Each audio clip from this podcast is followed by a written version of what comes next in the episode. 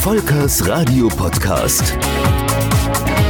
Volkers Radio Podcast. Und auch in dieser Ausgabe geht es natürlich um das Radio. Wir blicken ein bisschen zurück auf SWF 3.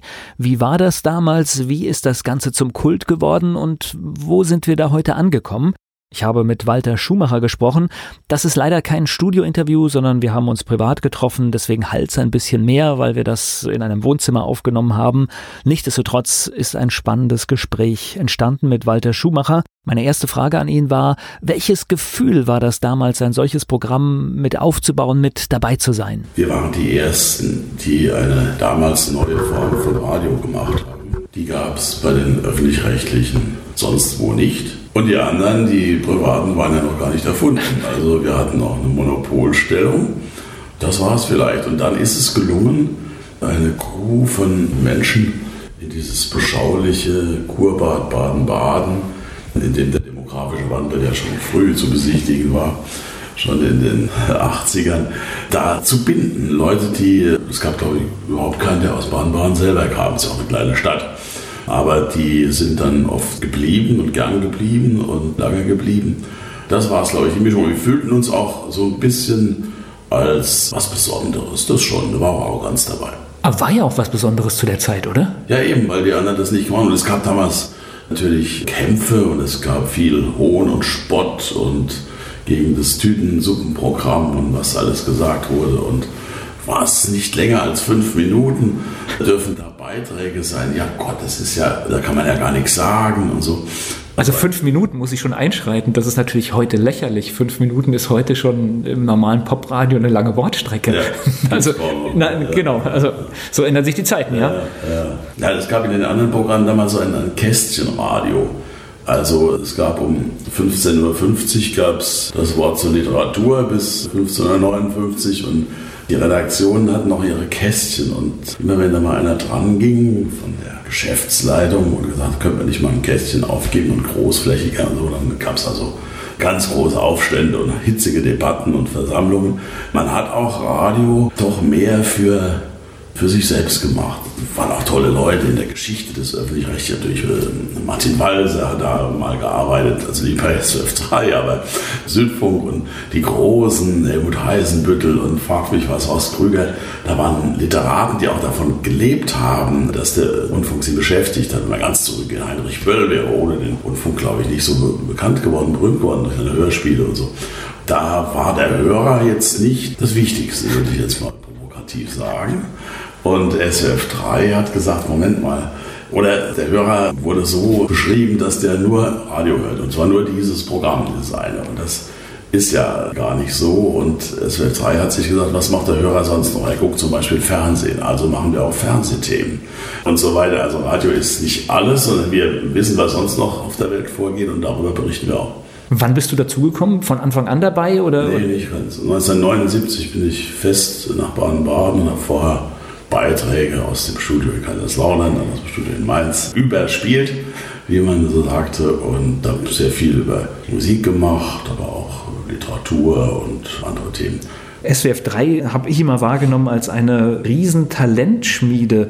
Da ist ja so eine ganze Reihe von Leuten, die wir heute im Fernsehen noch sehen, die Karriere gemacht haben. Anke Engelke, ich glaube Plasberg ist, ja. diese kommen alle aus. Klaus Kleber war, glaube ich, auch dabei. Das war die Zeit, die hast du alle miterlebt? Ja, ja, das war wirklich eine Hochzeit in den, in den 80er Jahren.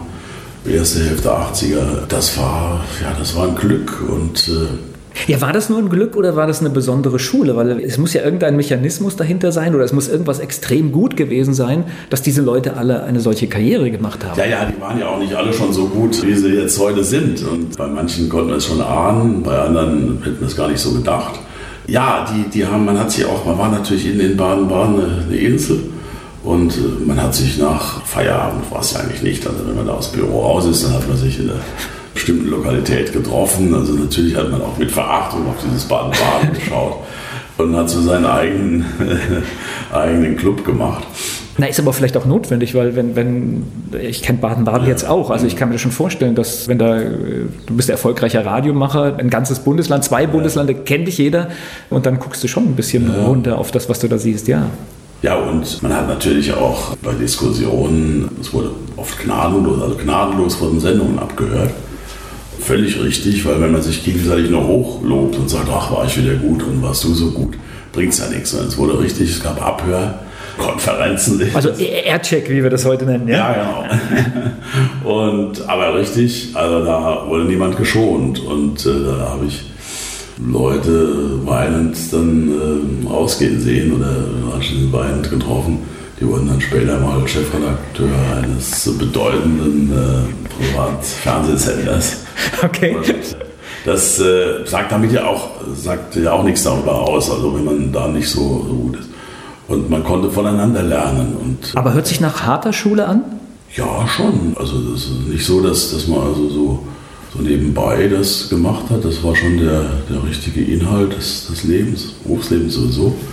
Ja, sonst wäre es ja nichts geworden, wenn man sich nur so mit Wattebäuschen und so, das äh, bringt ja nichts. Also musst du schon sagen, du, das war jetzt heute nicht gut und das war gut und so. Und Wie lange warst du an Bord? Wann, wann bist du ausgeschieden? Bis 94, also sehr lange. Ich bin eh, ja, wenn ich mal wo bin, dann bleibe ich auch. Und äh, es gab auch keinen Grund, damals aus Baden-Baden wegzugehen. Äh, die haben das beste Programm in dieser Art, Rockprogramm ja. haben die da gemacht. Das heißt aber Privatisierung, Fusion war später, ne? oder wann kam Fusion die war später. Fusion? Aber über die Privatisierung, das heißt, dass auf einmal private Mitbewerber da, ja, ja, das hast du schon mitbekommen. Ja, klar, ja, ja. Äh, die haben ja auch genau beobachtet, äh, auch gehört. Da war ja in Ludwigshafen äh, das sogenannte Kabelpilotenprojekt. Also die der Beginn. Und Davon musste man noch keine Angst haben.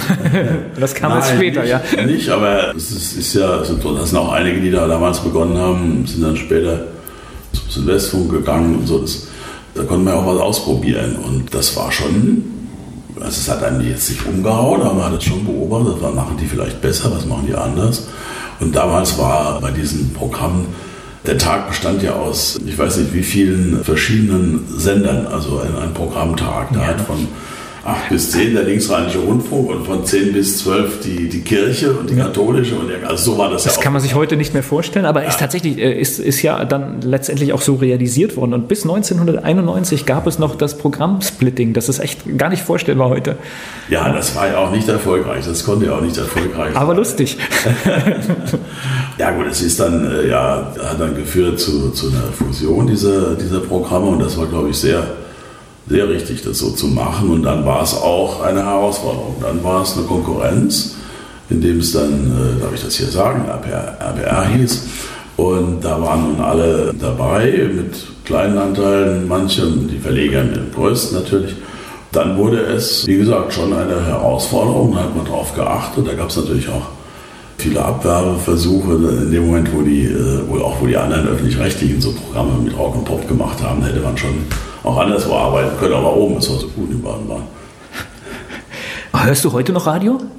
Ja, schon. Also ich, ich konnte noch nie morgens früh so richtig Radio hören. Also ich habe es lange, lange Frühsendung gemacht, da muss man ja noch wach sein. Äh, Noch wache sein. Stimmt eigentlich die Geschichte? Ich habe gehört, es gab bei dir ein fertiges Jingle, wo äh, am Mikrofon weil der Schuhmacher dran war. Ja, ja, das haben wir gehabt. Okay, das Weil, heißt also, du musstest nicht um, was weiß ich, 6.05 Uhr da sein. Es hat gereicht, wenn du 6.10 Uhr kamst, oder was? Ja, im Notfall. Und, äh, das hast du dann, wohnen nicht weit vom Funkhaus weg, dann hast du angerufen und gesagt, leg's schon mal auf, ich bin gleich da. Das war jetzt nicht die Regel, aber das gab es schon äh, immer mal wieder. Also Voice Tracking ist keine Erfindung ja der, der heutigen Zeit, sondern man hat damals schon mit diesen Mitteln gearbeitet. Okay.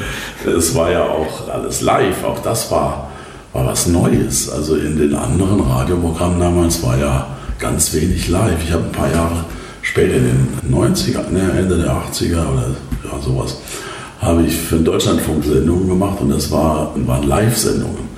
Und das war für die dortigen Technikkollegen war das also unmöglich. Ich vergesse es nie, ich da, als ich da mal in, ins Studio kam mit meinen Sendeunterlagen und der Techniker hat, ich kann jetzt so festlich auf den Tisch schauen, ja, das ist jetzt schon die dritte Live-Sendung hintereinander, die ich machen muss und so. Und, ja, das war auch, das heißt ja nicht, dass eine aufgezeichnete Sendung nicht auch gut sein kann, so schon, aber im Prinzip ist es live und wenn es mal nicht anders geht, hast du was, was aufgezeichnet. Das war auch natürlich, dass man, dass man schnell war in der Reaktion und deshalb also richtig so auf, auf Ballhöhe, wie man äh, sagen würde im Fußball. Wenn du heute Radio hörst, was ist besser, was ist schlechter oder was war damals besser? Schlechter? Kann man also, das vergleichen?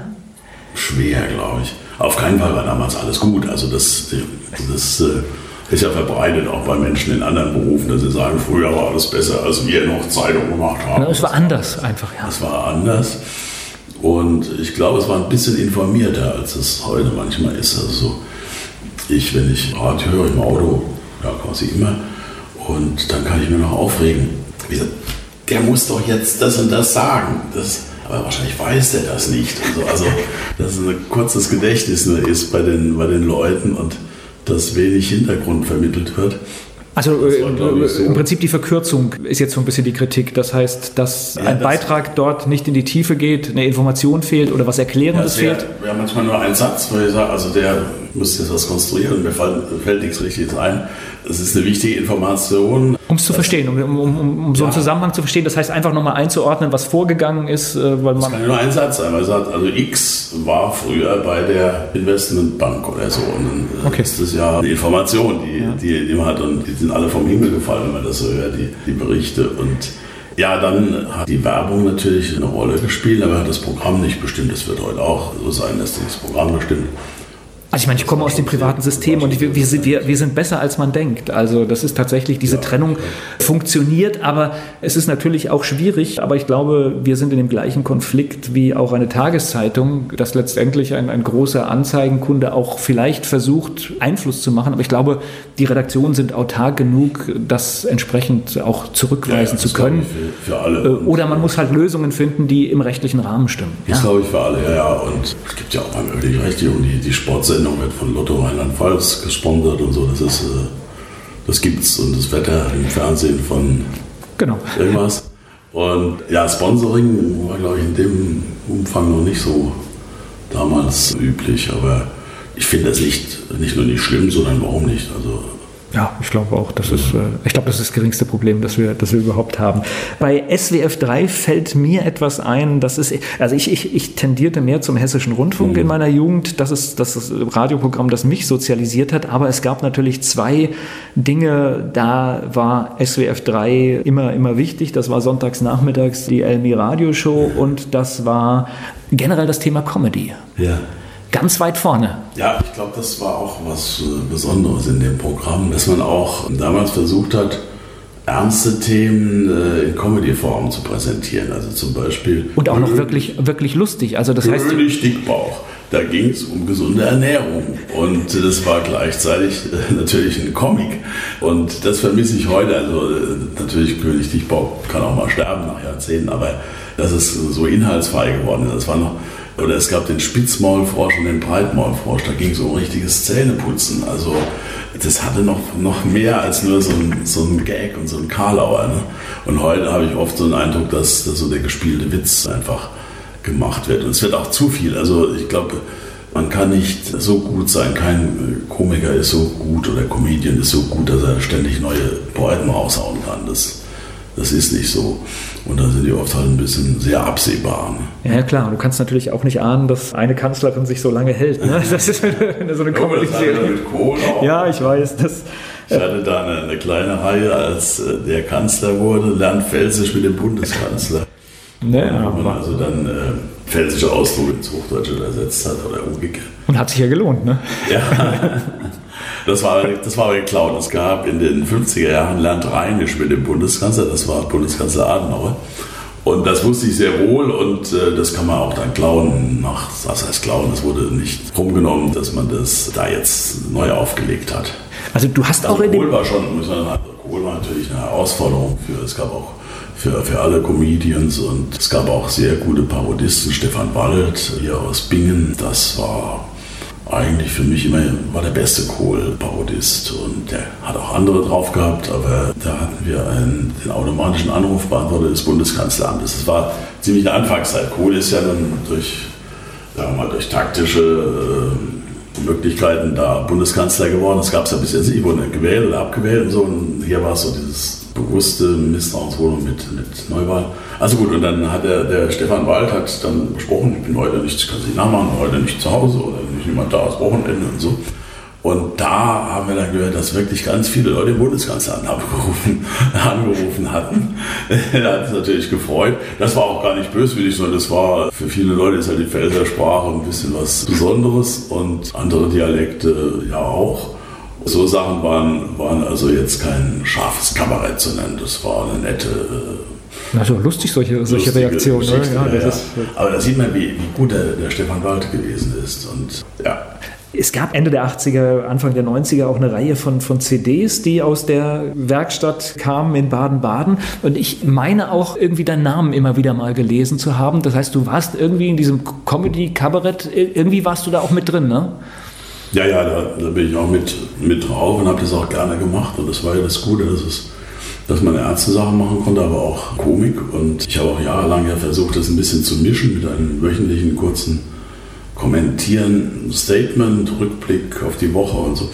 Ja, das, das konnte man eben beides. Also auch, auch andere äh, Kollegen, die haben dann morgens einen Beitrag gemacht über Gallenkolik und dann mittags äh, einen Comic. Und so. Also das war nicht, nicht so Abteilungen, sondern man, man war dann, ja, das war frei. Das war wirklich ein freies Leben in diesem Radio. Wir hatten, muss jetzt sagen, mit Peter Schockinger und Gerd Hedecke zwei Chefs, die die ähm, das, diese Freiheit auch gesichert haben. Natürlich, äh, Südwestfunk war ja ein, ein, schwarzer Sender und der Intendant oder die Intendanten waren jetzt nicht immer nur angetan von dem, was der SWF3 gesendet hat. Und die haben oft auch Proteste gekriegt von Abgeordneten und sowas. Und da standen die aber wirklich immer hinter dieser Redaktion. Das hat uns natürlich auch das Standing gegeben. Also heute lächelt man darüber, aber ich habe das jetzt in, in, zwei, drei Gesprächen schon gehört, was alles zu Intendanzbeschwerden geführt hat äh, in, in den frühen Jahren des Radios, ist schon zum Teil auch skurril. Also heute lachen wir nur darüber, aber da gab es wirklich Dinge. Ich kenne eine Geschichte, das ist auch beim Hessischen Rundfunk passiert, da war nur mal so ein Halleluja drin und dann hat sofort sich jemand da in, in, in seinem Glauben auch gestört gefühlt. Also da gibt es ja, echt, also wirklich ganz, ganz merkwürdige Geschichten. Kirche, dem da sind die Leute sehr sensibel. Da muss man auch, glaube ich, schon aufpassen, dass man nicht zu blatt macht und so. Aber ja, ja, klar, auch Abgeordnete, die ich habe wahrscheinlich inzwischen habe ich weggeschmissen. Brief, ein paar Briefe von Apothex, wie blöd ist der eigentlich gewesen. Aber da habe ich auch wieder die Antwort des, des Intendanten dazu. Also es war dann so, der Intendant hat die Antwort an die Redaktion, also den Antwortentwurf an die Redaktion gegeben und hat es dann auch so unterschrieben. Also, das heißt, ihr wart integriert in den Prozess, das heißt, wurde nicht einfach beantwortet und nee, die der hat also, das wurde, wurde zurückgegeben und dann so beantwortet. Das war auch wirklich zum Teil wirklich Hanebüchen. Das äh, weiß ich, ob es das nicht heute auch noch gibt. Also beim öffentlich-rechtlichen weiß ich nicht. Stockinger nehme ich, also ich kenne ihn gar nicht, ich kenne ihn nur vom Bild, ich kenne ihn von einem Interview, äh, und, aber er wird so von den ganzen ehemaligen SWF-3-Leuten so, so hochgehoben, äh, als, als ja. eine ganz besondere äh, Person, die im Prinzip das zusammengehalten hat, möglich gemacht hat. Siehst du das auch so? Ja, und jetzt als Zeitzeuge kann ich sagen, das war noch Gerd Hedecke, der die längere Zeit der eigentliche Programmchef war und Stockinger war der Redaktionsleiter. Und die zusammen waren ein, ein sehr, sehr gutes äh, Duo. Und Heidegger, der Intellektuelle, also Stockinger war jetzt auch ein sehr gebildeter Mann, aber Heidegger war eher so auch der ein bisschen mehr abwägen. Und mm, mm, Stockinger hatte eher so diese.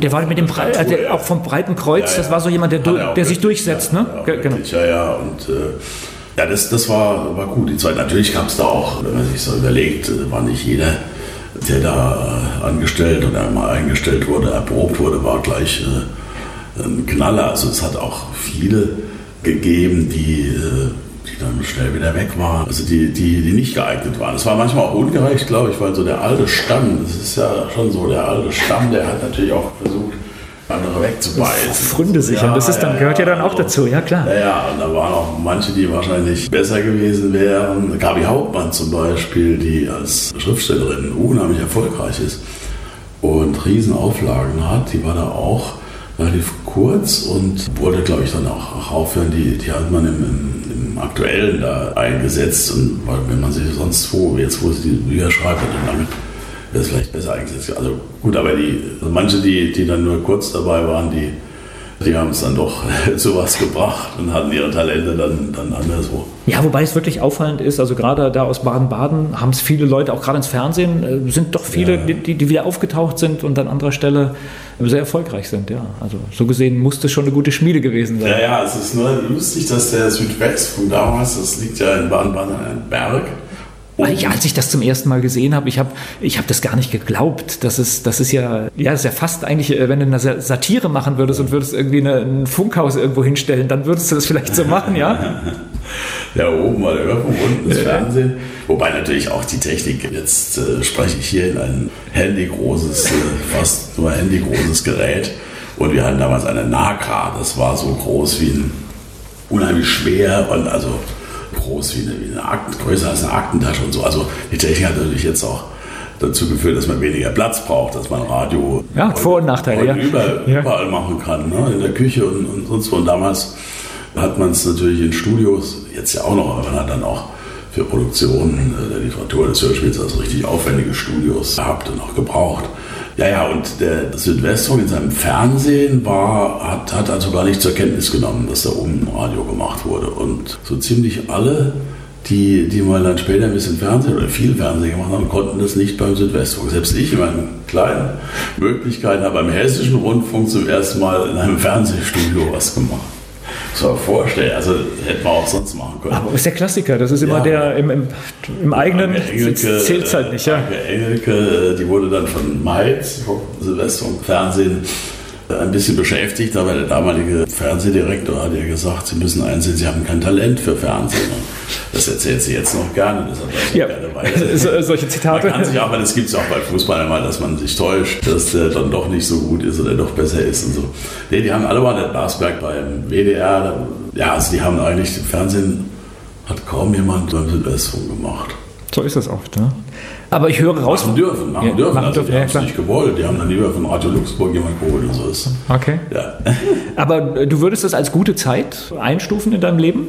Das war eine beste Zeit und es war natürlich rundum. Man war ja noch jung und es ist auch ganz gut, wenn man jung ist und man konnte sich ausprobieren und man hatte Erfolge. Man hat Neues machen können, was es fürs Radio damals noch nicht gab, hat man ausprobieren können und auch gestalten. Und es waren einfach, einfach Leute, mit denen man auch heute noch verbunden ist, wenn auch nicht täglich und wöchentlich. Aber wir sind schon, äh, gibt auch mal so gelegentlich eine Art Klassentreffen.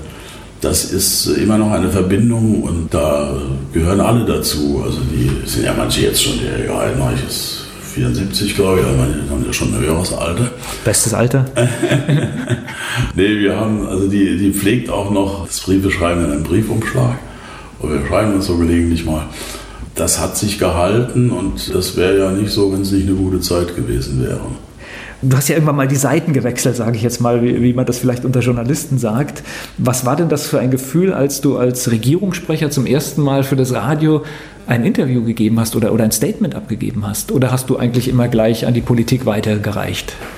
Ja, beim allerersten Mal, das war noch auf der Treppe des Landtags, weil da habe ich ein paar Mal verbappelt, weil ich auch so überrascht war, dass da jetzt einer kommt und was wissen wollte, wollte nur zu mir persönlich was wissen. Und sonst ist natürlich nicht mehr so, dass, dass der O-Ton des Politikers gewünscht ist und nicht der, der Vermittler. Und das, was der Vermittler macht, der Regierungssprecher zum Beispiel, das ist dann natürlich schon wichtig. Das sieht man nicht, hört man nicht, aber äh, das hat schon Bedeutung.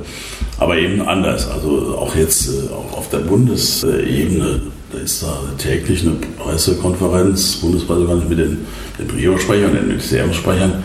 Aber davon siehst du im Fernsehen so gut wie nie was, sondern die Leute wollen das schon direkt haben. Und ah, das siehst du nur, wenn irgendein YouTuber da war und dumme Fragen gestellt ja. hat. Dann, dann, dann, siehst du in der Regel, dann kriegst du es mit. Ansonsten, ja, stimmt. Äh, war das schwierig, sich da so, so umzudenken oder war das, war das einfach für ja, dich? Ich bin ein politischer Mensch und ich bin, als ich 20 war, in die SPD eingetreten. Aber jetzt nicht, um Politiker zu werden. Ich, damals war Willy Brandt, das war natürlich eine eine große Zeit. Und da habe ich das gemacht, war dann im Stadtrat von, von Kaiserslautern, meiner Heimatstadt. Bin dann nach Baden-Baden und damit war der Stadtrat ja auch äh, weg. Das wollte ich auch so. Also, und du musstest ja dann in die Zentrale, wenn du Radio machen wolltest, in so einem Außenstudio. kannst Beiträge machen, aber das ist ja nicht so erfüllend auf die Dauer. Ich habe, ich hab, glaube ich, etliche überrascht, weil, weil ich das nicht sagen durfte. Also ich, so im Frühjahr hatte mich Kurt Beck angesprochen und war richtig konspirativ, ein Treffen in der Südpfalz in Gott-Ramstein in einem guten Restaurant, weil das weit genug von Mainz weg war. Dass nicht jemand zufällig äh, reinkommt, ja, ja, okay. Und, äh, ja, und dann war, war im Oktober war die Wahl von Kurt Beck Und dieses halbe Jahr musste ich einfach den Mund halten. Und ich habe es dann auch durchgehalten, weil das war ja auch ein Test und äh, hat ja keinen Sinn. Der Quebec wollte das eben bekannt Er hat ja sehr viele, auch bei Minister entlassen und so, hat ja ein großes Revirement gemacht und wollte es halt dann auch selber verkünden, weil es auch seine Ideen war. Und deshalb habe ich erst, also Peter Stockinger, der Tätige, das, äh, weiß nicht, eine Woche vorher gesagt oder zwei Wochen vorher um Verständnis gebeten und auch dem damaligen Hörfunkdirektor Peter Frey, der noch sagte, sollen wir sie fest. Ich war frei, war ein paar Jahre fest und bin dann frei geworden, weil ich auch mehr verdienen wollte, mehr machen wollte, anders machen wollte. Und dann habe ich gesagt, ach, das ist ja auch nichts, wenn es schief geht und dann, wenn du gnadenhalber aufgenommen wirst, dann ist es ja auch nicht gut. Dann, nee, sie brauchen mir jetzt nicht pro forma eine Festanstellung geben. Das wird schon gut gehen, dass es so lange gehen würde. Das hat natürlich auch keiner gewusst. Aber es hätte sich dann auch was anderes gefunden. Das ist. Also ohne, ohne doppelten Boden quasi dieser, dieser.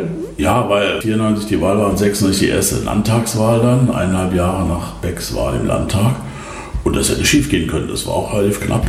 Und wenn es schiefgegangen wäre, wäre ich weg gewesen und in den einstweiligen Ruhestand versetzt. Und davon hätte es äh, dann noch nicht leben können. Wäre auch ein bisschen äh, gewesen. Ist aber dann gut gegangen. Und dann äh, irgendwann bist du auch so lange, also ich da schon mal noch, ja, hätte mal, wäre noch gern weg zwischendurch. Aber erst nach ein paar Jahren, da gab es natürlich immer wieder was, was sich wieder gehalten hat. Und die, die politischen Erfahrungen sind doch auch so groß und weit und breit und tief und so, dass ich die auch nicht missen möchte. Das muss ich schon sagen. Ich kann mir aber vorstellen, dass jetzt hier zum, zum Abschluss, weil wir ja eigentlich über Radio sprechen, aber ich kann mir vorstellen, das war ja relativ kreativ, was ihr da in Baden-Baden gemacht habt, auch zu einer guten Zeit. Nun stelle ich mir vor, der, der Regierungssprecher ist ja auch in Protokolle, in, in Vorschriften ziemlich eingebettet, oder? Ja, aber man kann, glaube ich, schon einen gewissen Stil da pflegen. Und das war ja auch der, der Grund, warum Kurt Beck mich gefragt hat und nicht andere, die in der Landespolitik als Journalisten waren bei Zeitungen oder Funk, sondern mich, der eben da frei war, nicht vorher äh, irgendwie schon in der Landespressekonferenz oder so. Und da kam ich dann doch sozusagen von außen und das war ganz gut und man konnte gelegentlich, ich habe also schon, ich habe versucht, da muss man kapitulieren, immer mal wieder versucht, ein besseres Deutsch einzuführen, etwa in Meldungen. Aber manchmal gibt es so viele, die schreibst du ja auch nicht alle allein. Und dann hast du gesagt, naja, jetzt Hauptsache es geht jetzt mal schnell raus. Das äh, ist dann wichtiger, wenn es schnell raus ist, als wenn es zwei Stunden später kommt und dann interessiert es schon keinen mehr, da ist das alles schon vorbei. Gelegentlich habe ich auch das, das Kabarettistische sozusagen noch, noch gepflegt und habe in es ging mal um, um damaligen CDU-Vorsitzenden Christoph Böhr und dann, der hat sehr gewackelt und dann kann man natürlich sagen, das, das sieht man mal wieder, Abscheu, Empörung und Skandal oder was alles. Dann habe ich daraus eine Rechenaufgabe gemacht und gesagt, also Christoph Böhr hat, äh, so viele wie Abgeordnete waren bei der CDU, hat 35 Freunde. Er lädt sie zu seinem Geburtstag ein, so ähnlich, war ein bisschen schöner formuliert und so und so sieben haben abgesagt, sie sind gekommen und dann waren wie viele Freunde hat Christoph wirklich? Äh, es war ein bisschen schöner formuliert jetzt aus dem Ding. Und das hat natürlich die Opposition, das hat die schon schwarz geärgert, wenn man das so, so lächerlich macht. Oder Kurt Beck hat mal Werbung gemacht für einen Konkurrenzsender SWR 4. Wir hatten mehrere prominente Leute aus dem Land, die haben dann gesagt, wir sind für den deutschen Schlager und das hat die CDU auch so wirklich also richtig empört. Das war im Landtag und alles und ich habe dann einfach äh, ja, das, den Schlager äh, verändert, Marmorstein und Eisen bricht. Wenn der Erwin Rüttel spricht, das war dann der Abgeordnete, der nicht so empört hat. Dann hast du natürlich Empörung weggenommen, hast natürlich die erst recht.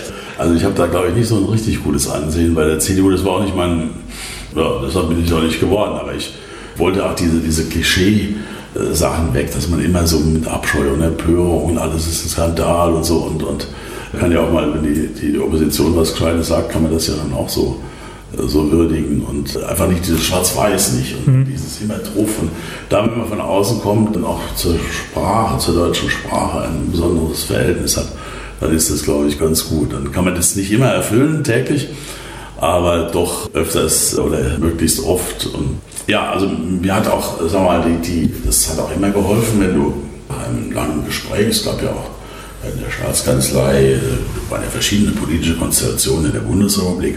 Und da wurde damals Staatsangehörigkeitsrecht verhandelt mit Otto Schily. Und Rainer Brüller, Kurt Beck und äh, anderen. Es ging darum, dass die FDP da mitzieht, obwohl sie in der Regierung in damals noch Bonn war. Sagen wir, die, die haben zusammengesessen und dann musstest du in möglichst drei Minuten 50 Zeilen, in dem sich jeder wiederfand, äh, machen und so. Und da hat sich dann wieder gezeigt, dass das Radio auch eine gute Schule ist, weil man da ja auch oft was zusammenfassen muss, in Kürze was melden. Und wenn man sich da dagegen gesetzt hätte, wäre es rum gewesen. Und das, das, sind auch so Momente, die dann noch in Erinnerung hast. Wo also du musstest natürlich das als Entwurf machen, aber wenn die hätten noch eine halbe Stunde sitzen müssen, bis dein Entwurf fertig war, ey, was ist das für eine Flasche? Und dann hast ja, du klar. eingehauen und so.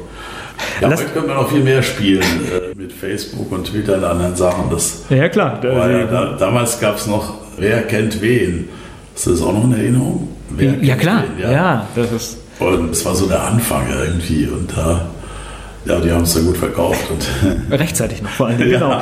ähm, lass uns noch äh, eine Schlussfrage aufs Radio. Wenn du heute deinen alten Stammsender, der SWR 3 heißt, jetzt hörst, gibt es noch irgendetwas, was du von damals wiederfindest oder ist es ein völlig anderes Programm?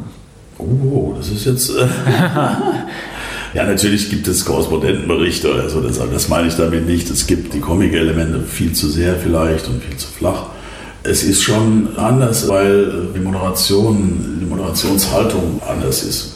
Hört sich bei mir einer an wie der andere. Alle sind super gut drauf und das äh, musste damals nicht sein. Also natürlich auch nicht jetzt so miesepetrig, wie es im damaligen zweiten Programm üblich war. Aber du konntest durchaus mal an einem trüben Tag auch deine Stimmung dimmen. Und also jetzt heute, die, die kommen mir alle wie aufgedreht vor. Alles ist super alle sind Megastars und was alles. Das missfällt mir. Und mir missfällt, dass äh, die Nachrichten oft äh, so schlecht gesprochen sind. Ich habe schon was übrig noch für gute Sprache und aber auch fürs gut Gesprochene. Und da bin ich manchmal froh, im Deutschlandfunk noch gelernte Sprecher zu hören. Und dann weiß ich auch, das sind die, die Namen richtig ausgesprochen, die Betonungen sind richtig. Und das kommt mir dann bei SWR 3, auch bei SWR 1 so, so hingehudelt vor. Ist vielleicht nicht zentral, aber äh, ich bin ja schon sehr pedantisch. Also ich konnte auch sehr pedantisch beim Radio sein und äh, um Formulierungen streiten und so. Also so dieses gedankenlose Formulieren, furchtbar. Und da habe ich manchmal es wird einfach nur so drauf losgebabbelt und ja. Dankeschön. Volkers Radio Podcast. Volkers Radio Podcast.